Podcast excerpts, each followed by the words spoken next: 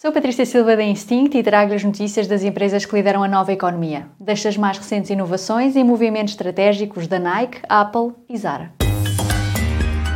The Big Ones.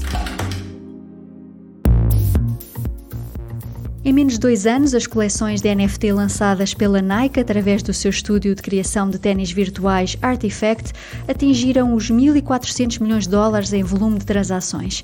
Estes NFT dão aos proprietários benefícios exclusivos no mundo real, como a possibilidade de encomendar ténis de edição limitada da Nike que vêm com etiquetas NFC que comprovam autenticidade.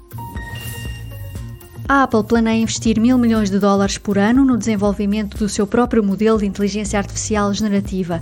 O objetivo é que seja integrado em serviços para melhorar a experiência dos utilizadores e, ao que tudo indica, os primeiros alvos vão ser a assistente virtual Siri, a app Mensagens e o Apple Music.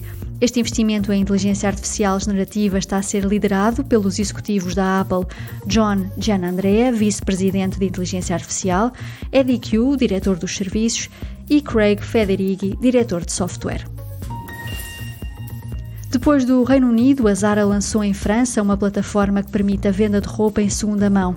Os clientes da Zara podem dar uma nova vida ao vestuário da marca através da venda, doação para caridade ou arranjo de vestuário. Em breve, a Zara planeia lançar a plataforma também na Alemanha e em Espanha. Super Toast by Instinct.